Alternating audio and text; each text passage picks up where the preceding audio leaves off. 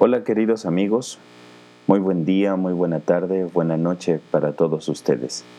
La paz de Dios esté con ustedes. Les habla el Padre Antonio Ordaz, transmitiendo desde la parroquia de San Mateo Apóstol en San Mateo Zacatipa. El día de hoy compartimos con ustedes el Evangelio según San Lucas en el capítulo 18 versos del 9 al 14. En aquel tiempo dijo Jesús esta parábola a algunos que confiaban en sí mismos por considerarse justos y despreciaban a los demás. Dos hombres subieron al templo a orar.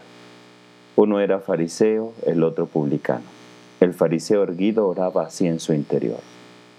Oh Dios, te doy gracias porque no soy como los demás hombres, ladrones, injustos, adúlteros ni tampoco como ese publicano. Ayuno dos veces por semana y pago el diezmo de todo lo que tengo.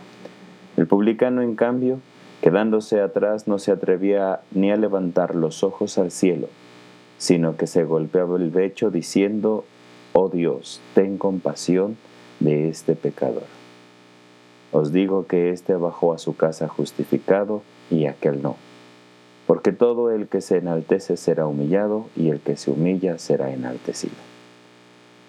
Palabra del Señor. Gloria a ti, Señor Jesús. Queridos hermanos, el Evangelio de este día nos presenta una parábola, el fariseo y el publicano, que expresa el evangelista la postura de dos personas, no es que Jesús compare un pecador con un justo, sino un pecador humilde con un justo satisfecho de sí mismo. El fariseo es una persona, cumple como el primero, ni roba, ni mata, ayuna, paga lo que hay que pagar, pero no ama a los demás. Está lleno de su propia bondad, lleno de sí mismo. Jesús dice que éste no sale del templo perdonado. Por el contrario, el publicano, que es pecador, pero se presenta humildemente como tal ante el Señor. Él sí es atendido. El que se enaltece a sí mismo será humillado, el que se humilla será enaltecido por Dios.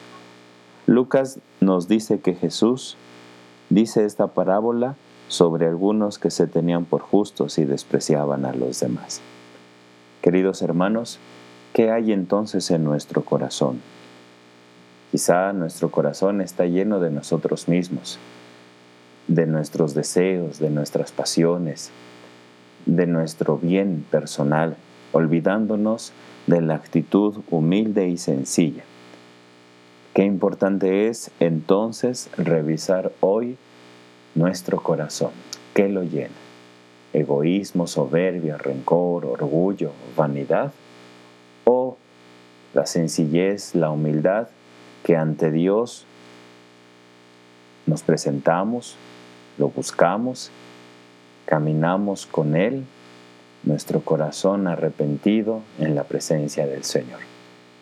Bien, queridos amigos, queridos hermanos, les invito entonces a buscar siempre que nuestro corazón esté lleno de la presencia del Señor y que esta presencia nos ayude a seguir buscando la conversión de nuestra vida y de nuestro corazón. No olviden seguirnos a través de las plataformas donde está disponible nuestro programa En Casa con Dios.